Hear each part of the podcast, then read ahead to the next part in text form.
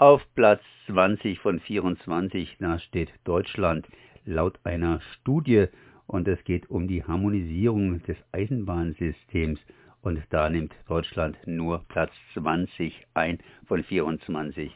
Ein, naja, nicht gerade schmeichelhaftes Ergebnis. Und ich bin es verbunden mit Ludwig Lindner von Bahn für alle und der ist für diese Studie verantwortlich.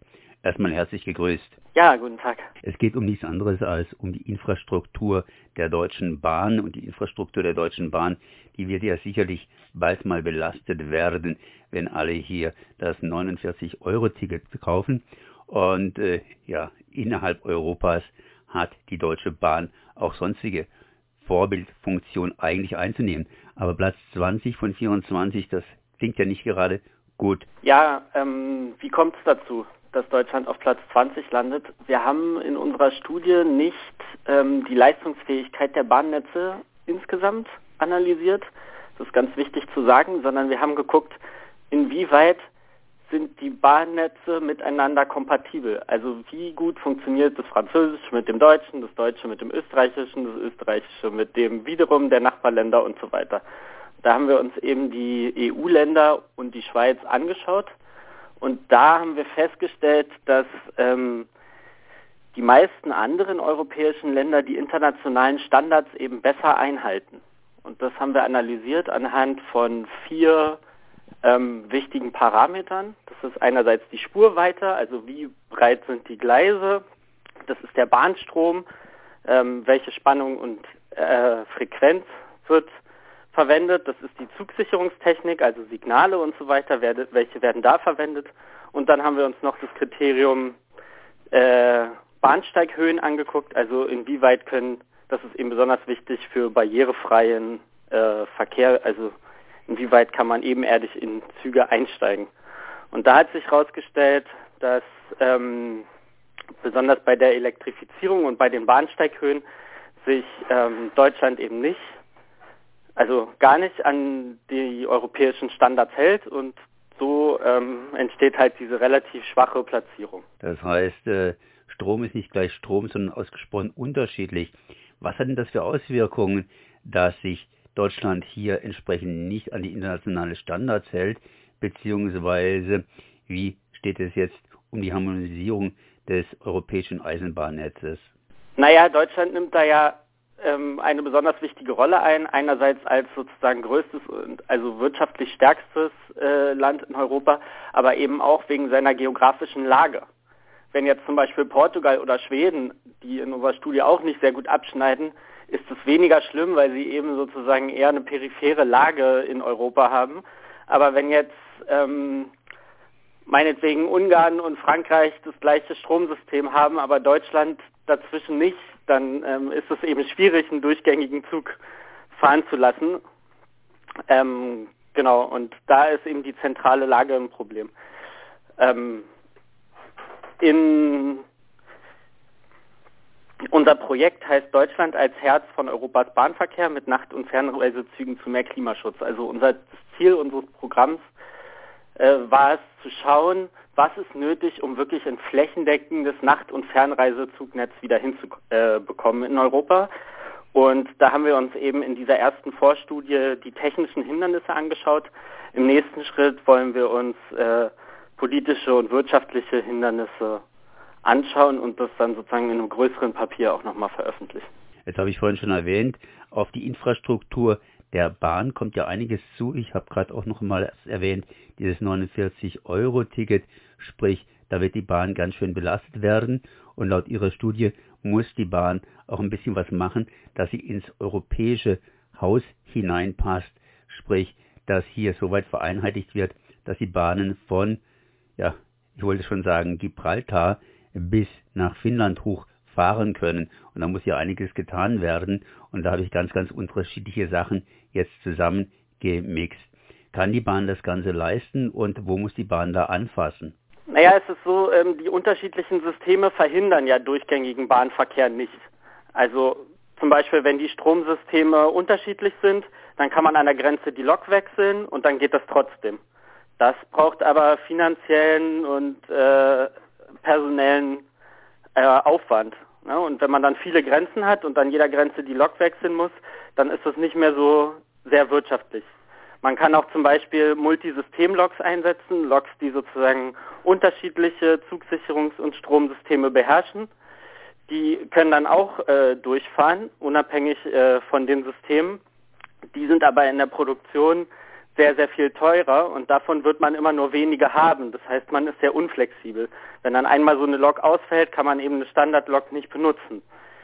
Ähm, und da ist unsere Kritik als Bahn für alle, dass die Bahnen in Europa eben vor allem im nationalen Rahmen denken und äh, den grenzüberschreitenden Verkehr systematisch vernachlässigt haben die letzten Jahrzehnte und ähm, statt und das ist eben der Vorwurf vor allem an die Deutsche Bahn, statt äh, Harmonisierung voranzutreiben, eher versucht haben, ihren kleinen Einzelstandard irgendwie äh, zu verteidigen. Und das schwächt aus unserer Sicht das System Bahn insgesamt und letztlich schwächt es auch die Klimaschutzbemühungen, denn ähm, wir sind uns ja inzwischen weitgehend einig, dass große Verkehrsmengen auf die Bahn verlagert werden müssen für den Klimaschutz.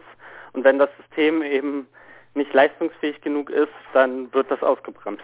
Wo bockt denn hier die Deutsche Bahn?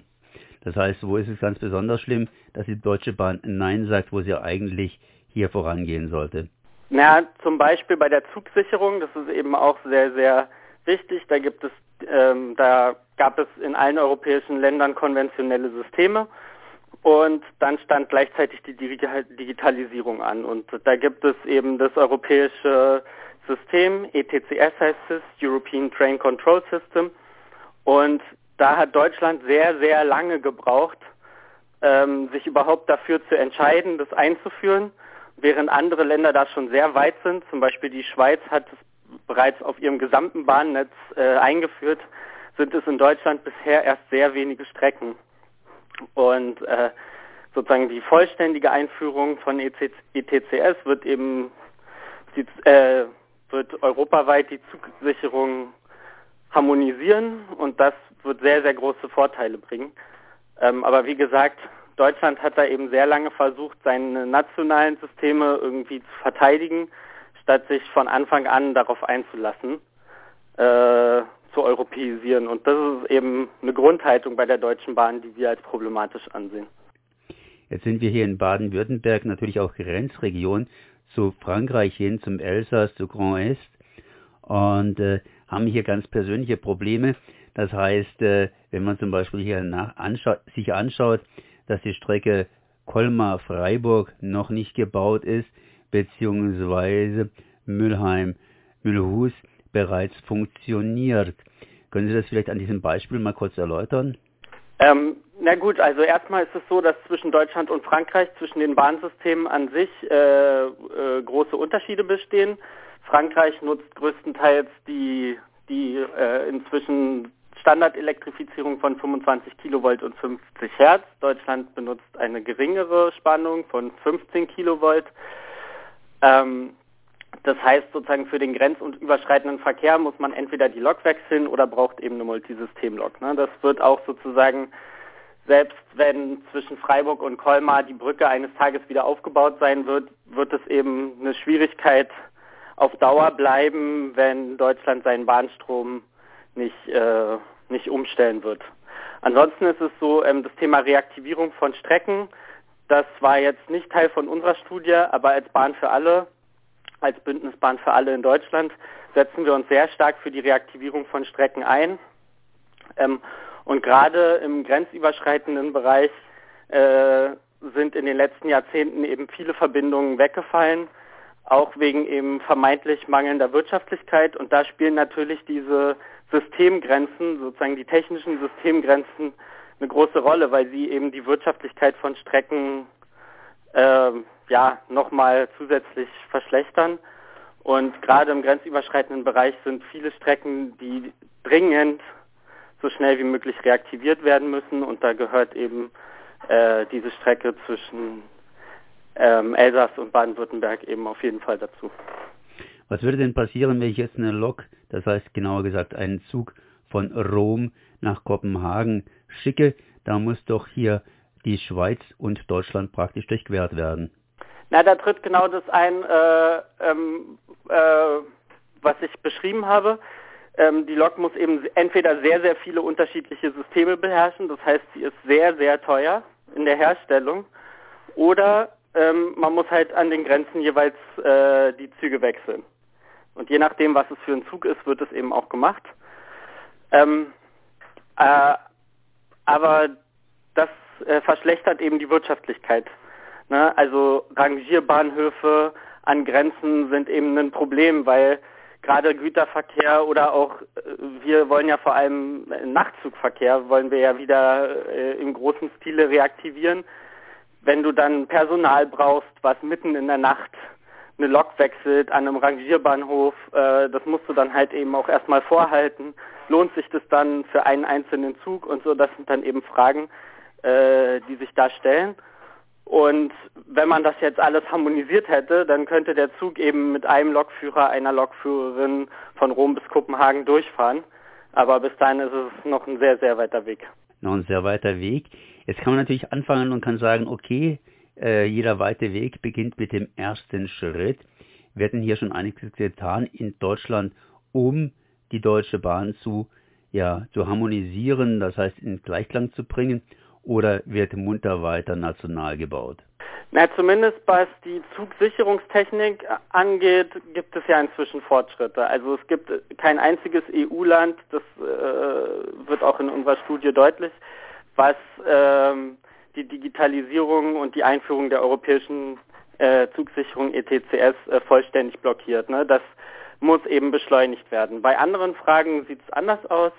Also beim Bahnstrom sieht es nicht so aus, dass äh, Deutschland da Anpassungswillen zeigt.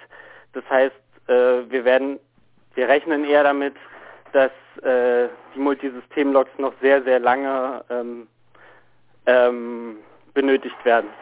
Und ich hatte ja schon einmal anfangs angesprochen, ähm, das Thema Bahnsteighöhen und Barrierefreiheit. Da setzt Deutschland eben immer noch auf Bahnsteige mit einer Höhe von 76 Zentimetern, obwohl der internationale Standard 55 Zentimeter ist.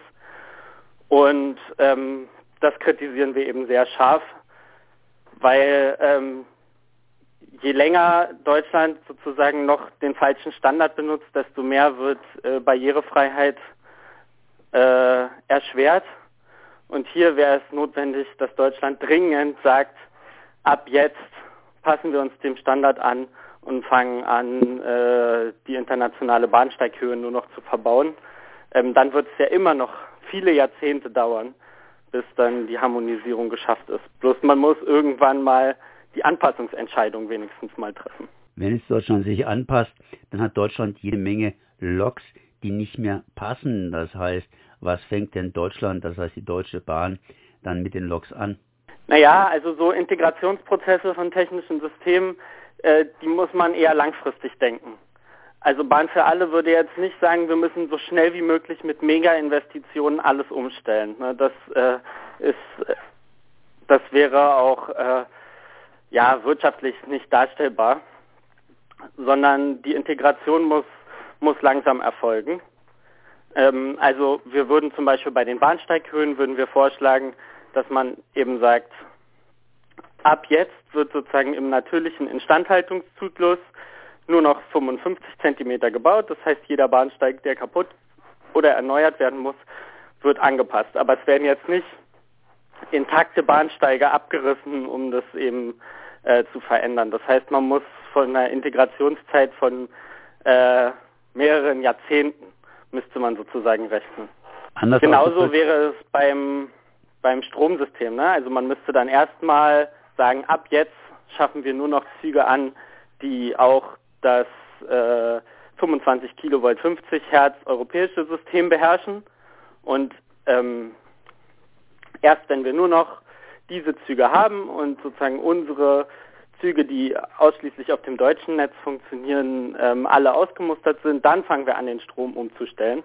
Also sozusagen nicht als Hauruck-Aktion, sondern dass man das äh, ja über mehrere Jahrzehnte und in natürlichen Rhythmen irgendwie streckt. Aber eben mit dem ganz klaren Ziel, am Ende einen einheitlichen europäischen Bahnraum zu haben. Und je früher man damit anfängt, desto früher ist man damit fertig und äh, desto eher hat man ein europaweit einheitliches Bahnsystem, was dann wirklich einen großen Beitrag zum Klimaschutz leisten kann. Deutschland wird hier deutsch geplant, das heißt äh, ja bundesweit geplant. Müsste das nicht voraussetzen, dass man, sagen wir mal, ein europäisches, ein einigermaßen einheitliches europäisches Planungssystem oder Leitungssystem hat? Ja, sicherlich. Also es, es wird sicherlich auch notwendig sein, noch mehr Kompetenzen in dem Bereich äh, nach Europa zu verschieben. Also sprich vom Eisenbahnbundesamt, was heute äh, viel entscheidet, hin zur Europäischen Eisenbahnagentur, die in Frankreich sitzt. Ähm, das betrifft vor allem Zulassungsregeln für Züge und auch äh, weitere Dinge. Ähm, Bahn für alle, wir sind jetzt nicht ähm, der ganz große Freund von Megazentralisierung.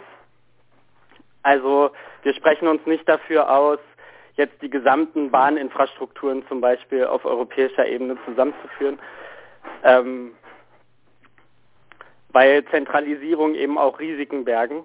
Also wenn man ein Riesensystem hat und dann einen Fehler macht, dann wirkt der sich halt auch sozusagen viel, viel größer aus.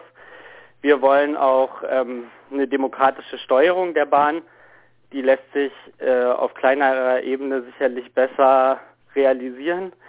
Aber bei den technischen Standards ist die Europäisierung ganz, ganz wichtig. Und äh, dafür setzen wir uns eben ein. So, Ludwig Lindner von Bahn für alle.